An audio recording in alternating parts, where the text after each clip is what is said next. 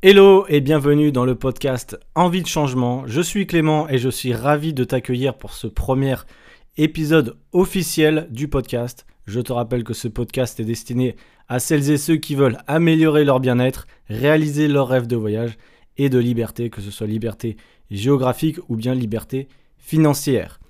Aujourd'hui, on va commencer un petit peu à parler de, du parcours que j'ai eu et qui m'a amené finalement à, voyager, à quitter le salarié en France, à quitter un peu le système qui avait été mis en place par, on va dire, la société ou l'environnement qu'on a en France, et bien souvent sur lequel on est très très formaté.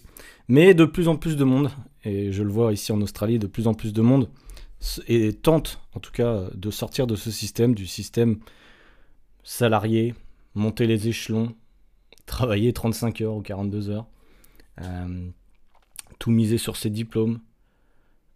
Voilà, des, un système qui finalement peut marcher pour certaines personnes, mais qui finalement, pour une grande majorité, après, avec un pas mal de recul, ne fonctionne plus.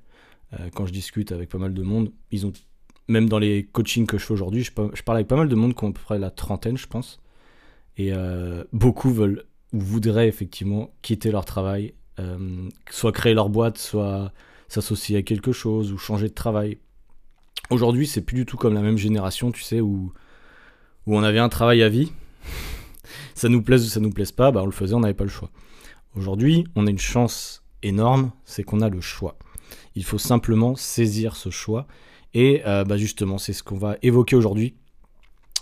Pourquoi j'ai décidé de saisir le choix de la liberté géographique et financière?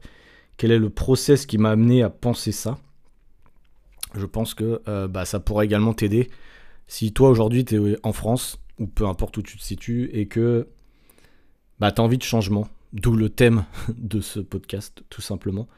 Peu importe à quel échelon tu as envie de changer, j'ai envie de te dire, parce que chacun est différent, on n'est pas obligé de suivre la voie de quelqu'un, c'est vraiment suivre sa propre voie, améliorer son quotidien jour après jour, parce que, arrivé à un certain âge, je pense que si tu m'écoutes, tu as certainement autour de la trentaine, peut-être un peu moins, peut-être un peu plus, mais généralement, ceux qui écoutent des podcasts n'ont pas forcément 15 ans.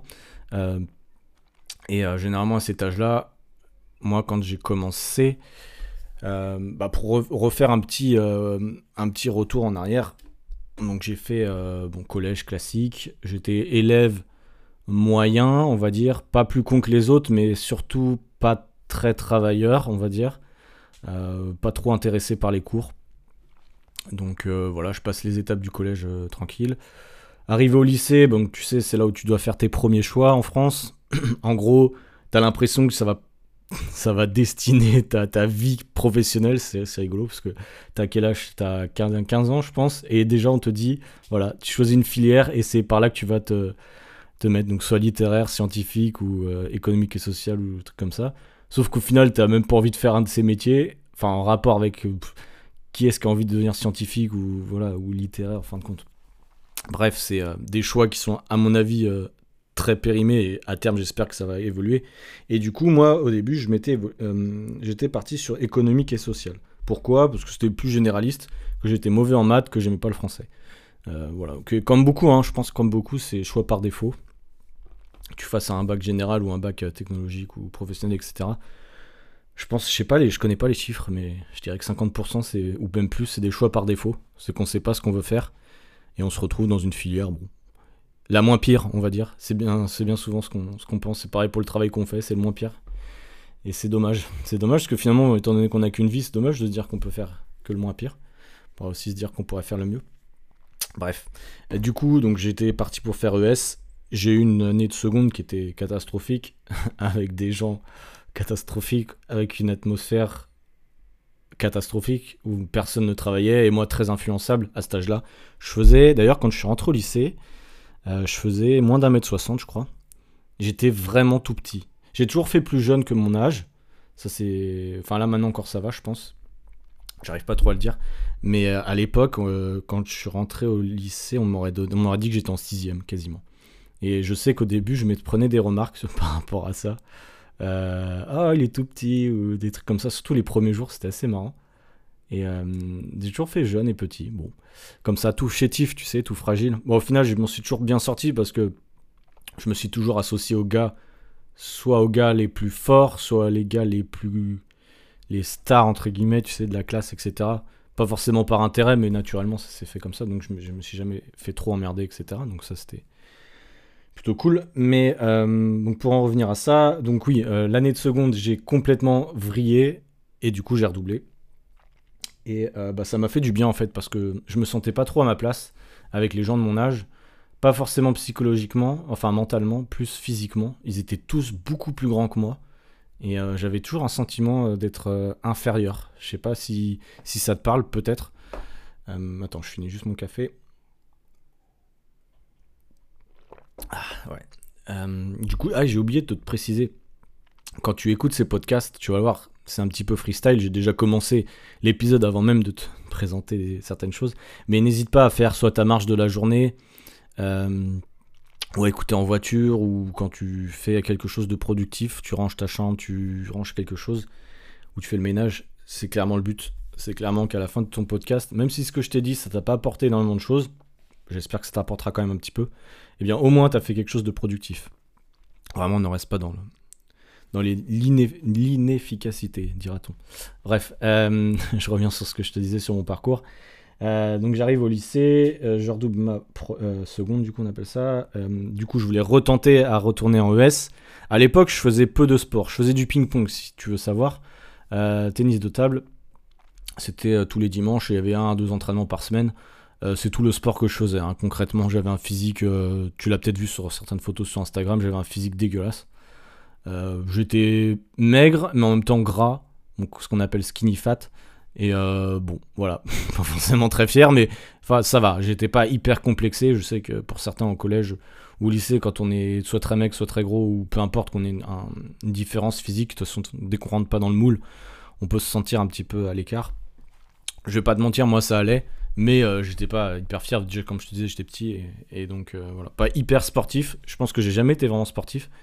Et d'ailleurs, on, en parlera, mais c'est aujourd'hui, à l'âge de 30 ans, où je me sens le plus sportif. Donc pour te dire que peu importe l'âge que tu as, tu peux euh, évoluer physiquement et mentalement.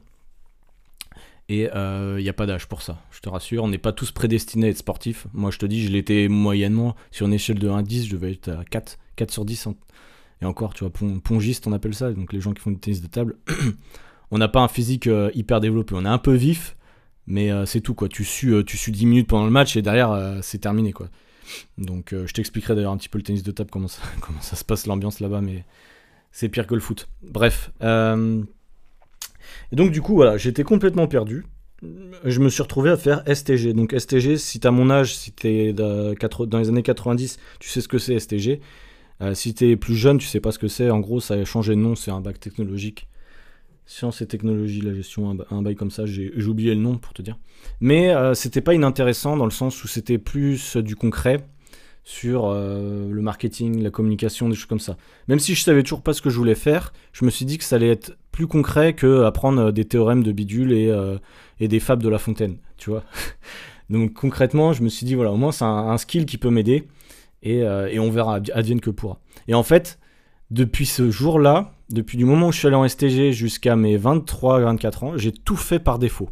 Tous mes choix d'études ou de travail, c'est pas vraiment moi qui les ai choisis. C'est simplement que, en fait, j'avais un entonnoir devant la gueule et que je ne savais pas que je pouvais enlever cet entonnoir-là et euh, faire ce que je voulais. À l'époque, j'étais très formaté, j'avais pas trop confiance en moi. Et bah, je me suis dit, voilà, il faut un travail, bah, tu, prends, tu prends le travail qui va venir à toi, tu vas prendre l'étude qui va venir à toi, et puis c'est tout. Bref, donc je fais, euh, je fais la première, la terminale STG, j'ai le baccalauréat, etc. Super. Qu'est-ce qu'on fait après un bac STG bah, Généralement, on va en BTS. Euh, j'avais fait BTS MUC, donc c'est management des unités commerciales. Pareil. Euh, qu'est-ce que tu fais après ça? Tu peux être vendeur, commercial plus ou moins, il y a un autre BTS, je crois. Euh, donc voilà, en gros, j'étais encore un petit peu perdu avec ce, BTS là, mais c'était pas déplaisant, tu vois, j'apprenais toujours des, choses et qui d'ailleurs, entre guillemets, me servent encore un petit peu. Je vais t'expliquer un peu la, suite de mon parcours. Euh, donc si tu me connais d'Instagram, hein, tu sais que maintenant je suis coach, mais tu te doutes bien que euh, coach c'était pas du tout dans mon esprit à l'époque. si c'est avéré que j'ai décidé d'être coach il y a un an. donc en janvier 2021, décembre, de, décembre 2020 du, du coup. Euh, donc tu vois, c'est hyper hyper récent. Et je vais t'expliquer pourquoi j'ai voulu être coach justement. Bref, euh, tu vois, je divague beaucoup. Et ça va être aussi, dans ce podcast, ça va être un peu freestyle, c'est-à-dire que j'ai pas de trame. Attends, je bois encore un coup. Voilà, super, j'ai renversé de l'eau partout. C'est nickel. Et, euh, et pour te dire, ouais, il n'y a pas de trame spécifique, mais je pense que c'est plus sympa quand c'est naturel. Les types de podcasts que j'écoute sont généralement dans ce format-là, je trouve ça plus cool. Bref, je continue si ça te va. Euh, donc après, donc j'intègre, un BTS MUC. Euh, dans une école privée, c'était la première fois que j'étais dans une école privée, d'habitude j'étais toujours dans le public, donc c'était toujours un petit peu ghetto dans les, lycées et collèges dans lesquels j'étais, puisqu'on bah, euh, on n'était pas des, des collèges et lycées de centre-ville, on était plus des collèges de banlieue, on va dire. Donc ce qui est bien, je pense que c'est bien dans un sens que ça te permet d'avoir une certaine ouverture d'esprit. Euh, mais au niveau du sérieux, du travail et tout, c'est quand même très limité. T'as quand même une atmosphère ambiante de, de gens qui branlent pas grand chose. Et même en branlant pas grand chose, t'arrives à t'en sentir parce que t'es moins pire que les autres. Parce que t'as as un minimum, tu vois. Mais en fait, c'est un peu le problème, c'est que ça tire pas mal vers le bas de l'expérience que j'en ai. Bref, j'arrive en BTS, donc dans une école privée. Pour le coup, je crois que c'était une des seules écoles qui pouvait me prendre. J'avais tellement un dossier euh, pas vraiment incroyable. Et euh, du coup, donc je vais dans cette école euh, à Nantes. J'ai oublié de te préciser du coup que j'ai fait toutes mes études à Nantes. Je suis à Nantes. Et une école en centre-ville, du coup, avec une autre population, effectivement. Enfin, c'était un petit peu différent. Mais vraiment, là-bas, ils nous mettaient pas mal la pression. Moi, je pensais que ça allait être tranquille, BTS. Et en fait, c'était quasiment, je pense, les années les plus dures pour moi en termes d'études. Pourtant, le BTS, c'est pas réputé pour être très dur, mais moi, à mon niveau, en tout cas, je trouvais que c'est assez dur. Mais, euh, mais voilà, donc j'étais encore perdu, hein, je te rassure. Et euh, ce qui était bien, c'est qu'on pouvait faire de l'alternance. On pouvait faire de l'alternance, donc euh, ça, c'était vraiment cool. D'ailleurs, moi, je te dis ça, j'étais même pas en alternance, j'étais en initial, on appelait ça. T'avais soit initial, soit alternance, mais t'avais quand même une longue période de stage, et ça, c'était plutôt cool. donc cette période de stage-là, pourquoi, j'en sais rien, mais je l'ai faite à Leclerc et je l'ai faite à l'espace culturel parce que moi j'aimais bien euh, tu sais la Fnac boulanger tout ça ces magasins là qui vendent un peu de la technologie je suis pas un geek mais j'aime bien quand même un petit peu euh, cet univers là donc je me suis retrouvé à postuler dans plusieurs magasins je crois que j'avais fait des magasins comme Decathlon tout ça mais à l'époque pour être en stage à Decathlon c'était une galère parce qu'il y avait beaucoup de demandes et euh, et du coup bah moi j'avais pas été pris sachant que c'était un stage gratuit enfin c'était pas hyper quand t'étais un stagiaire, mais pour quelques mois, t'étais pas rémunéré, donc tu doutais que les missions étaient quand même assez basiques. Même si t'avais un dossier à faire et tout ça, c'était assez basique, mais bon. Et euh, je me retrouve à faire donc ce, stage à Leclerc, à l'espace culturel, où ils me foutent, euh, ils me vendeur. J'avais bien aimé parce que moi, à l'époque, j'avais pas confiance en moi. J'ai du mal à parler, euh, j'avais du mal à parler aux gens que je connaissais pas, aux étrangers, tout ça. Et, le fait de faire ce stage-là, de vendre, bah, ça m'a quand même appris à, passer mes peurs, à sortir de ma zone de confort, et ça on va en parler pas mal, la zone de confort justement. Et ça a été comme un déclic, parce que je me suis dit, à l'époque personne ne me voyait faire ça, hein. clairement euh, les membres de ma famille ou, des amis ou quoi, me connaissant, j'étais introverti, petit, machin. Qu'est-ce que tu vas être vendeur, tu vois? T'as pas une dégaine de vendeur, t'as pas la tchatche du, vendeur. J'avais peut-être la gueule du vendeur, quoique. Ça, on le verra après. Mais, euh, mais voilà, c'est tout. Donc du coup, je me retrouve à vendre, essayer de vendre. Alors je vendais quoi? Euh, Des lecteurs DVD, des télés, je me suis retrouvé à vendre des machines à laver, des frigos. C'était marrant. Euh, c'était marrant, j'étais avec une équipe qui était plutôt bien, ils étaient assez âgés, de 40-50 ans. Mais c'était mes premières expériences professionnelles, et je pense que comme beaucoup, les premières expériences professionnelles, bah, on apprend énormément, on apprend ce qu'est la vie, euh, du boulot, et finalement bah, ça me plaisait pas mal. Mais on va être clair, je voulais pas devenir vendeur Oh, quoique, peut-être à l'époque. Bref, en tout cas, il m'avait mis. Euh, j'avais fait ces stages-là, c'était plutôt pas mal.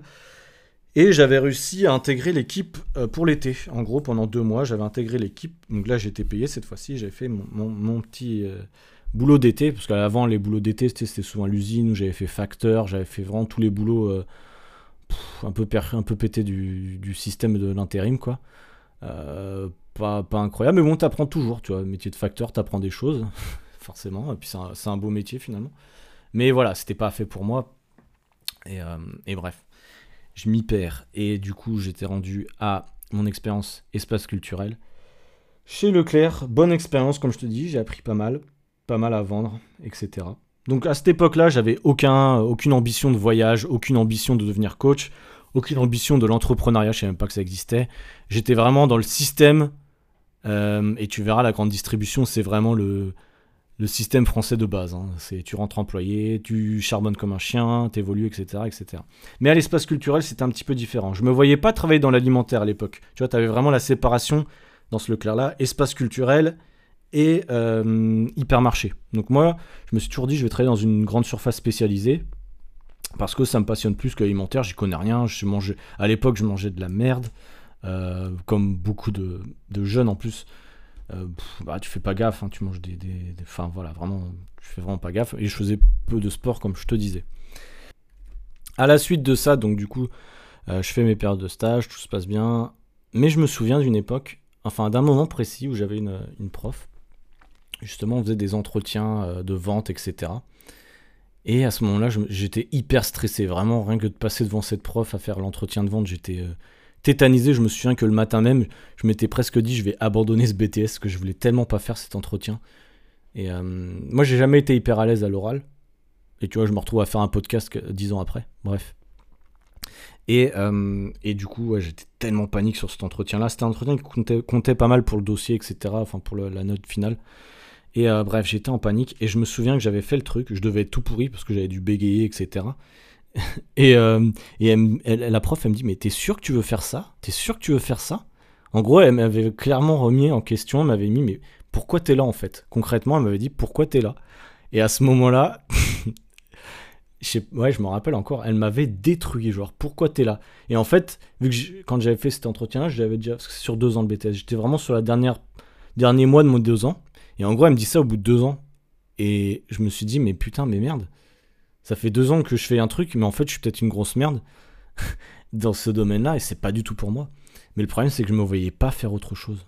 Je savais pas quoi faire. Euh, j'avais quand même un, rêve, entre guillemets, au démarrage, j'en ai pas parlé, mais c'était d'être journaliste sportif. Euh, j'ai tellement été, euh, comment dire, conditionné, peu d'ambition, et on m'a toujours dit que c'était pas fait pour moi et que c'était difficile, que j'ai clairement abandonné le projet très rapidement, alors que c'est un truc que j'aurais bien aimé faire, tu vois. Et euh, comme beaucoup, euh, quand on te dit que c'est pas fait pour toi, que c'est trop difficile, qu'il n'y a pas de débouché, que machin, que bidule, bah tu le fais pas. Et alors que finalement, il, aurait suffi de suffit d'essayer et j'aurais peut-être réussi à le faire. Bref. Et, euh, et, donc, et donc voilà, ce, petit choc psychologique. Est-ce que je suis à la bonne place? Est-ce que ce que je fais est bien ou pas? Bon, passe ce premier moment, j'obtiens mon diplôme, je continue sur une licence. Euh, on va arriver à la période au champ. Ça fait 18 euh, minutes que je te parle.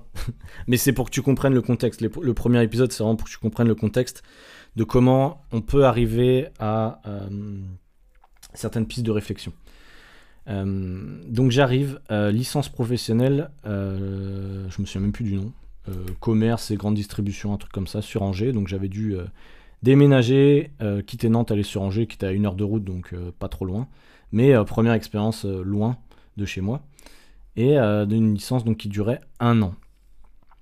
Et euh, du coup, pour cette licence, on devait, là c'était vraiment de l'alternance, on devait faire une alternance dans une, euh, dans un, enseigne de grande, de grande distribution, soit spécialisée comme Boulanger, Laurent Merlin, etc., ou bien généraliste comme Leclerc, Carrefour, il n'y avait pas Leclerc Carrefour, Auchan, etc. Et du coup, moi je pouvais même pas retourner dans le Leclerc dans lequel j'avais fait mon, mon, premier stage, puisqu'il ne faisait pas partie, c'était pas enfin comment dire, ils n'étaient pas avec cette école-là en gros, si tu veux. Je perds mes mots parfois parce que du coup, vu que je vais à Sydney, je vais y venir aussi, mais du coup, euh, je parle moins français. Et je parle pas très bien anglais non plus, non plus, mais bref, du coup, je perds mes mots parfois. Euh, tu m'excuseras.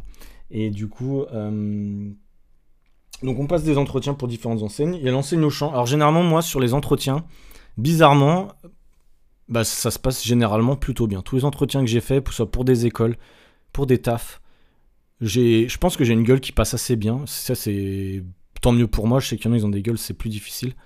Euh, je te le dis concrètement. Hein. Et euh, bah, tu sais, je suis petit, yeux bleus, machin. Peut-être que j'inspire confiance pour certains jobs. Je ne sais pas pourquoi.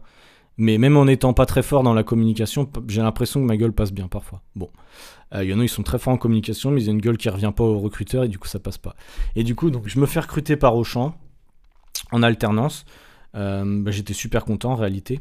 Sauf que, en gros, tu avais un recruteur national, c'était un RH national qui te recrutait pour cette école-là. Mais tu savais pas, tu faisais une demande. Donc moi, j'habitais à Nantes encore. Enfin, j'étais retourné sur Nantes, j'avais demandé à aller à Saint-Herblain, du coup, à côté de Nantes, puisque de Auchan, il n'y en a pas 36 000.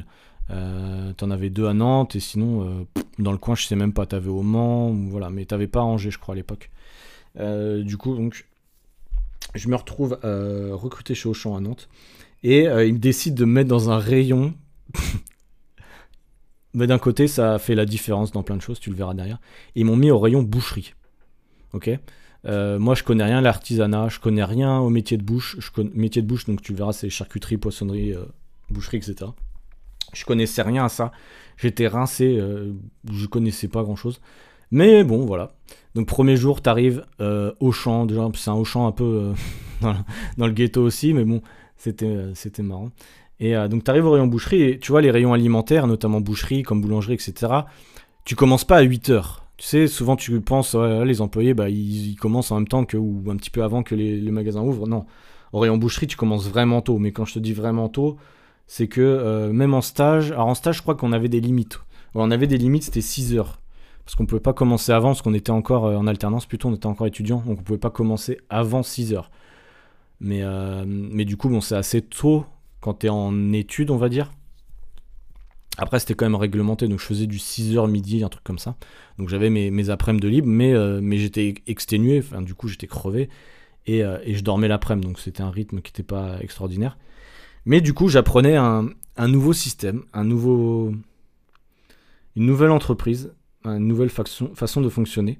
J'ai rencontré des gens bah, hyper intéressants d'horizons vraiment variés à Auchan, c'est sûr. Surtout rayon boucherie, parce que c'est un métier de passionné, hein, clairement. C'est pas, tu vois, c'est pas comme moi, des gens qui viennent au hasard. C'est clairement des gens, que ce soit des jeunes ou des moins jeunes, qui aiment leur métier. Tu vois, ils, je dirais pas qu'ils sont faits pour ça, mais il y en a beaucoup qui vraiment adorent ça. Ils se voient, ils pourraient pas faire autre chose. Mais c'est un, un, secteur où c'est aussi très dur. C'est clairement la loi du plus fort en la boucherie. T'as les bouchers, les anciens, ils, ils te voient arriver. Et euh, moi, quand on me présentait, du coup, j'étais présenté par le chef de secteur. On me disait voilà, c'est Clément. Il va faire euh, son alternance avec nous. Il va, il pourrait être chef de rayon. Les mecs, les bouchers, ils sont là depuis 40 piges. Ils voient un petit mec qui arrive tout gringalet ils se disent, lui il va être chef de rayon, lui il va me manager. Ah, c'est ce qu'on va voir. Et en gros, ils ont tous, ou la plupart, vraiment, même les femmes hein, qui travaillaient là-bas, qui faisaient la mise en rayon, ont beaucoup essayé de, tu sais, de, t'impressionner, de te, bah, de montrer qui ils sont. Après, c'est aussi de l'orgueil, je pense aussi, tu vois, ils veulent pas qu'un mec de 20 ans euh, euh, les dirige, je peux comprendre, mais c'est clairement comme ça que ça se passe maintenant. C'est, c'est comme ça, et, euh, et c'est vrai qu'au début, bah, ça m'a pas mal formé. Le fait de, bah voilà, d'avoir, de faire face à des gens qui ont des forts caractères, vraiment. Euh, tu peux pas trop te laisser faire dans ce, dans ce milieu-là, sinon tu te fais bouffer de ouf. Et au début, je me suis fait carrément manger. Hein.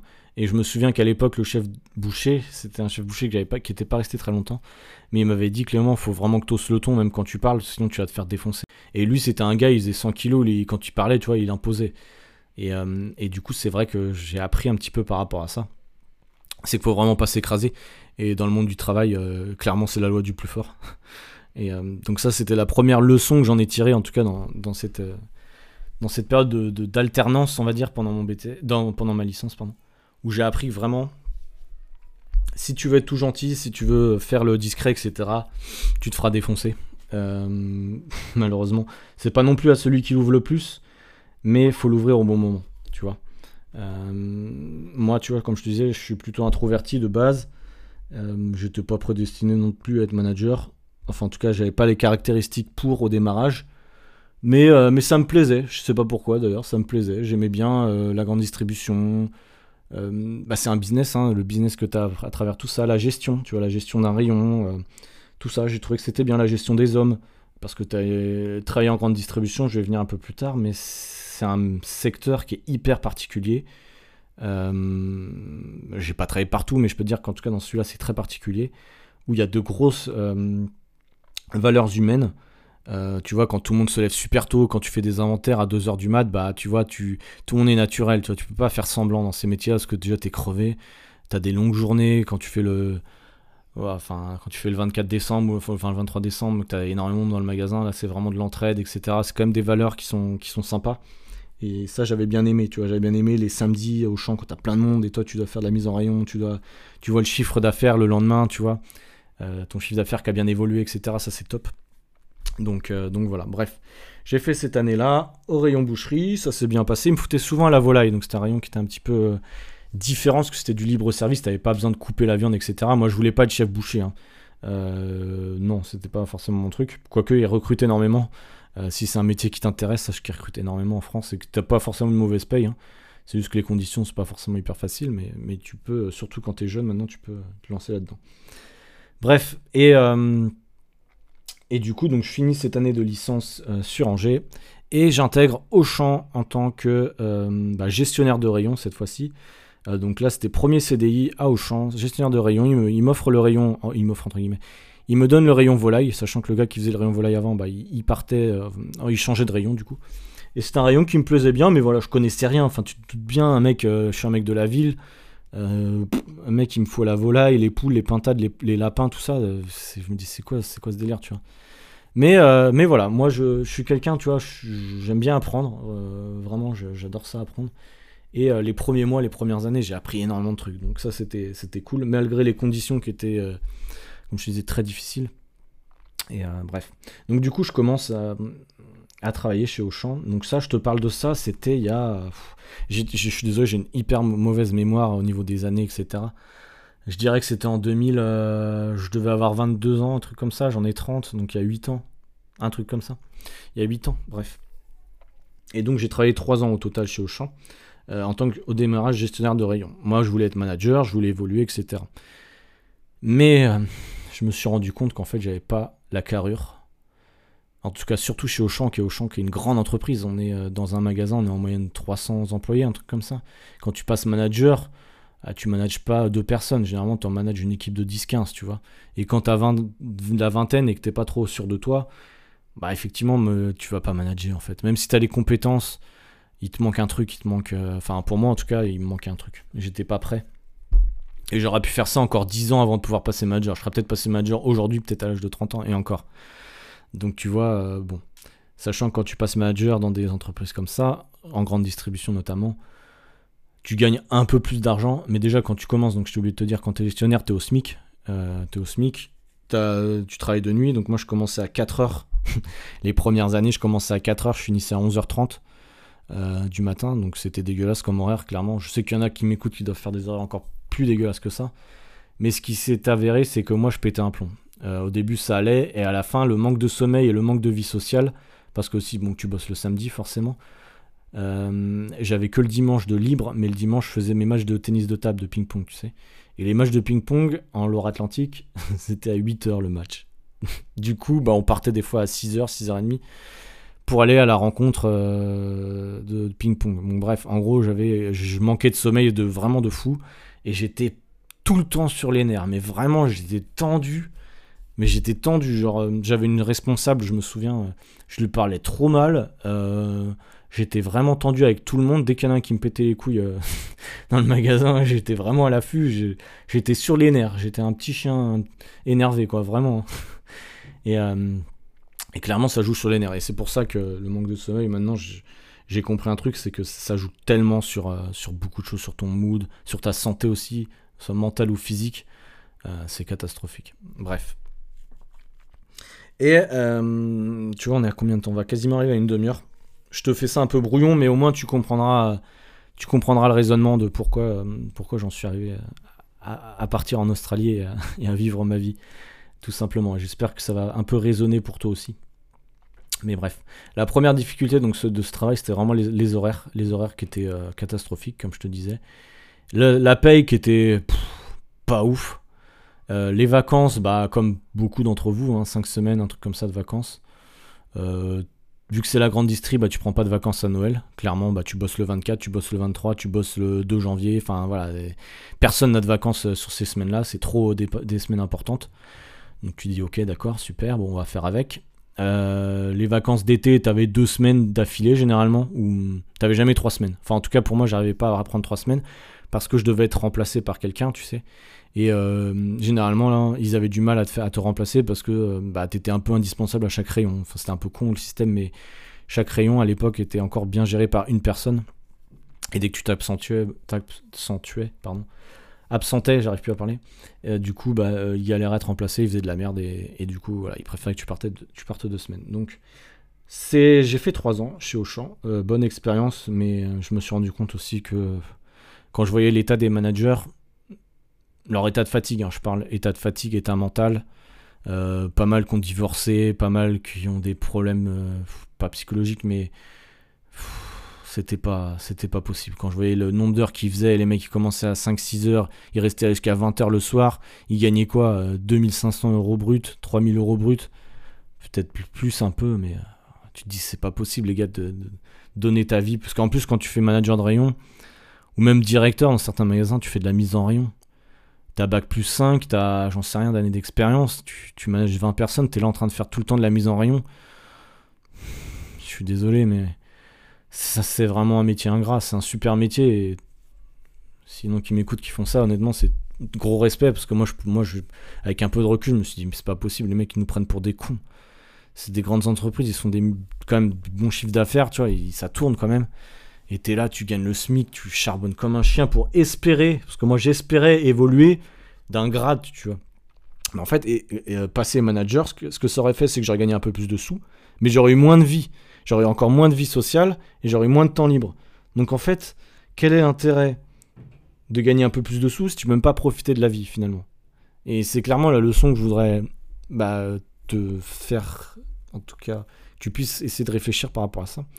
C'est que, est-ce que tu as besoin de gagner 4, 5, 6 000 euros par mois si au final tu as 3, euh, et encore je dis 3 heures, si tu as une heure de dispo euh, par jour, et encore, euh, la plupart, tu sais, quand tu es cadre, dirigeant, etc., tu travailles du lundi au samedi, euh, bah, du coup, t'as même pas le temps libre, tu fais même pas de sport parce que t'as pas le temps ou t'es trop fatigué. T'as que le dimanche pour récupérer, sauf que t'es en famille ou machin, tu dois réparer un truc ou bidule, et du coup, bah, et tu recommences le lundi. Et en fait, c'est sans fin. Clairement, ta vie, quand t'es dans ces moods-là, tu ne la vois pas passer. Moi, les trois ans, je, je les ai pas vus passer. C'était très formateur, mais j'étais crevé. Voilà, je te jure, ça m'a pris un, ça m'a mis un coup de fatigue dans la gueule. Euh, je mangeais extrêmement mal. Je me souviens que le, c'était trop marrant. Donc je te dis, je t'avais dit, hein, je commençais à 4h le matin, je finissais vers 11h30, donc je bouffais un sandwich euh, au magasin et je rentrais chez moi. Je dormais.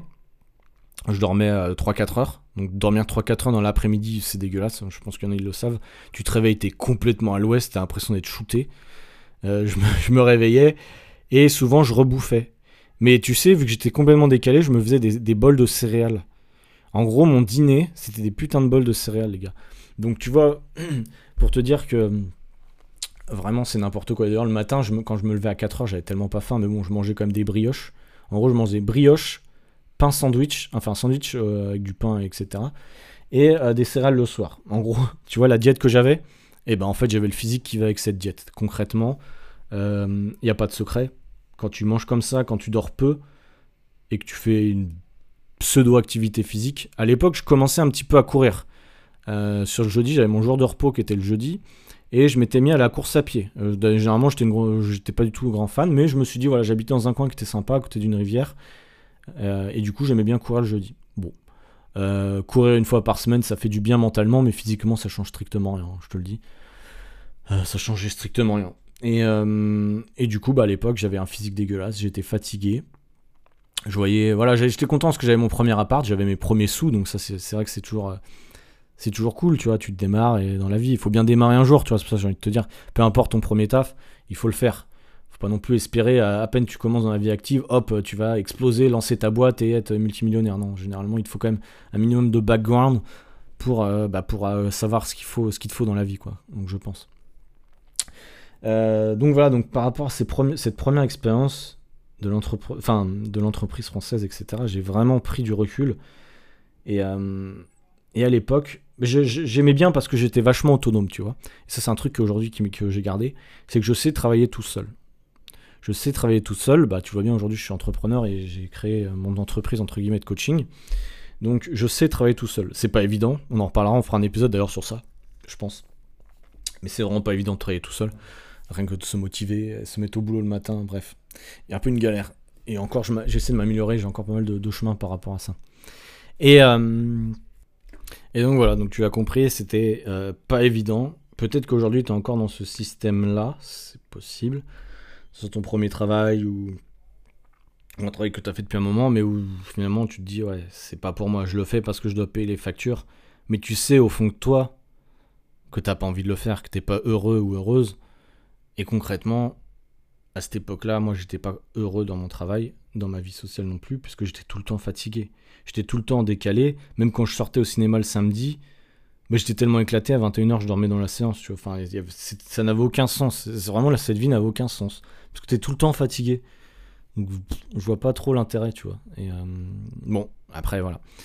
Euh, mais moi, pour moi, c'était une passerelle, ce taf-là. C'était une passerelle. Et je savais que j'allais pas faire ça tout le temps. Et à l'époque, donc j'étais en train, euh, donc je gérais mon rayon volaille, comme je te disais, c'était sympa. On gérait quand même pas mal de chiffre d'affaires. L'année, je sais plus combien on faisait. J'étais à 1,6 million, un truc comme ça. Donc voilà, c'était quand même une grosse boutique à, mon âge de gérer autant de. Bah, j'étais vraiment autonome en plus, tu vois. J'avais quand même des gens au-dessus de moi, mais ils me laissaient vraiment une grande, grande part de liberté. Et ça m'a appris énormément de choses. Euh, je gagnais le SMIC, mais je gérais quand même beaucoup d'argent, j'avais quand même des grosses responsabilités. Et les chiffres étaient pas mauvais, tu vois. J'étais un, des, un des, seuls qui s'en sortait bien. Il y avait aussi le fait que le marché de la volaille, c'était un marché qui marchait pas trop mal à l'époque. Contrairement à la boucherie, où on le sait, hein, la viande, ça marche plus trop. Euh, je te parle de ça, c'était il, y a encore euh, il y a 5-6 ans, même plus. Et, et, et, du coup, voilà, j'avais des bons résultats, donc c'était encourageant, tu vois. Moi, j'aime bien, je marche souvent en résultat. Et comme beaucoup, hein, au niveau des chiffres, moi j'ai besoin de savoir si mon travail est efficace ou pas. Et le fait d'avoir des résultats en hausse tous les matins, tu vois, on avait un petit logiciel et, euh, j'aimais bien. J'aimais bien euh, voir ma progression. Alors c'était pas toujours évident, euh, mais j'aimais bien. J'aimais bien, voilà, voilà, t'as fait plus 2 par rapport à l'année dernière, tout ça. Et puis t'avais toujours le directeur qui passait devant le matin avec les chiffres et il te félicitait quand t'avais des bons résultats. Donc tu sais, bah, pour ton ego et parce que tu charbonnes quand même dans un métier comme ça, c'était le minimum que tu pouvais avoir, c'était au moins que, ton patron, il, vienne le matin, il te dise ouais bien vu, bien vu Clément pour hier, bien joué, t'as mis ça en promo, euh, bon plan, enfin bidule, tu vois. Et, euh, j'étais content parce que le rayon était bien tenu. Euh, voilà, après la grande distribution, c'est quand même un, milieu que j'aime bien, c'est intéressant malgré beaucoup nous traitent de voleurs et machin, et c'est trop cher et c'est pas assez cher et tout ça, sauf que bah t'enlèves la grande distribution, euh, tout serait plus cher. Enfin c'est un peu c'est un grand débat tout ça. Il y a du bon et du moins bon, mais au moins je te parle de ceux qui travaillent dans la grande distribution. Je parle pas des grands dirigeants, mais en tout cas les, gens qui travaillent dedans font du bon travail. Et c'est vraiment de faire leur mieux pour que tout le monde soit content, pour que les clients soient contents. Et ça c'est vraiment euh, c'est vraiment euh, bah, le service client avant tout, donc c'était quand même cool. J'avais bien aimé cette, cette expérience dans ce côté-là. Mais comme je te disais, donc j'étais crevé, ça me, ça me tuait à la tâche. Et euh, donc pourquoi j'en suis arrivé là? Parce qu'en fait, on faisait des rendez-vous fournisseurs à l'époque. Donc je, négociais avec les fournisseurs pour intégrer les produits dans mon rayon. Je ne vais pas rentrer dans le détail, on s'en fout. Euh, et du coup, à la volaille, tu avais les marques Loué, Le Gaulois, par exemple, qui sont bah, certaines des marques que tu connais, qui sont des marques, bah, la marque numéro 1 en France et en Europe, du coup, sur la volaille. Euh, et j'étais en relation avec ces commerciaux-là. Et j'aimais bien, j'aimais bien leur style de vie ils arrivaient tout détente avec leur, petite, euh, leur petit costard, leur petit ordinateur.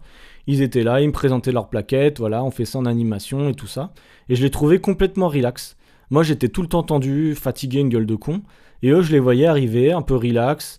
Euh, on, discutait 5-10 minutes, parfois 30 minutes, une heure. On discutait d'un peu de tout, business et tout ça. Et, euh, et, je les trouvais un peu, je les trouvais cool, tu vois. Je les, je trouvais cool. Ils avaient une bagnole de société. Alors des fois ils avaient des bagnoles toutes pourries, mais des fois ils avaient des bonnes bagnoles. Euh, et, à l'époque, je me suis dit, ah, c'est quand même un taf. Euh, c'est intéressant, ce taf, ce taf de commercial. Pareil, j'étais pas prédestiné à être commercial. Mais euh, je me suis dit, tiens, écoute, je vais, je vais tenter parce que j'en pouvais plus à l'époque. Je me souviens de Auchan, il me fallait une porte de sortie. il me fallait une porte de sortie, j'en pouvais plus. Et, et du coup, bah, je, pose la question à un des gars, un des gars du groupe LDC, du coup, donc qui est le groupe de volaille numéro 1 en Europe, comme je te disais, qui fait les marques Louis le Gaulois, mais qui fait énormément de marques. Euh, comme beaucoup d'industriels, hein, tu penses qu'ils font qu'une marque, mais en fait, euh, ils maîtrisent tout le marché. Enfin, c'est incroyable à chaque fois. Bref, et, euh, et, du coup, je demande est-ce que je peux intégrer bah, cette entreprise-là? il me propose une première fois un poste sur Strasbourg. Moi, je viens de Nantes. à l'époque, j'avais un membre de ma famille qui était gravement malade. Et on savait que, on savait malheureusement qu'il n'allait pas pouvoir euh, euh, survivre. Et du coup, le timing tombait mal. Je me voyais pas partir loin, euh, bon, pour différentes raisons, avec ma famille, tout ça. Et, euh, et du coup, bah, j'ai décidé de refuser. Euh, je m'étais dit non, écoutez les gars, je peux pas partir maintenant, on verra plus tard. Mais en fait, moi, ce que j'aurais aimé, c'est intégrer ce groupe-là et rester sur Nantes. Parce que je me voyais pas vivre ailleurs au début. Tu sais, très collé à tes racines, tout ça, bref. Et parce que j'aimais bien la ville en tant que telle, j'aimais bien tout ça, mes amis sur la même ville. Il s'est avéré qu'avec du recul, j'en pouvais tellement plus de Auchan, 3-4 mois après. Euh, le même gars, je crois, de Strasbourg, ou alors c'est moi, je me souviens plus. Je lui demande est-ce que le poste est toujours dispo? Il me dit yes, c'est bon, c'est dispo, euh, tu peux démarrer quand tu veux. Pouah, je fais trop bien. En plus, j'étais vachement fier de, rejoindre ce groupe-là, parce que c'était vraiment un groupe, euh, tu vois, dans, les commerciaux de ceux que je voyais, c'était vraiment le groupe le plus professionnel. Ils faisaient vachement de chiffre d'affaires, ils avaient des super produits, j'étais super content de, de les rejoindre. Et du coup, bah, j'ai lancé l'aventure à Strasbourg. Donc j'ai quitté euh, Nantes, qui était ma ville natale. C'était la première fois que je quittais aussi longtemps, parce que quand j'étais en alternance à Angers, c'était temporaire. Je revenais le week-end chez moi, tout ça.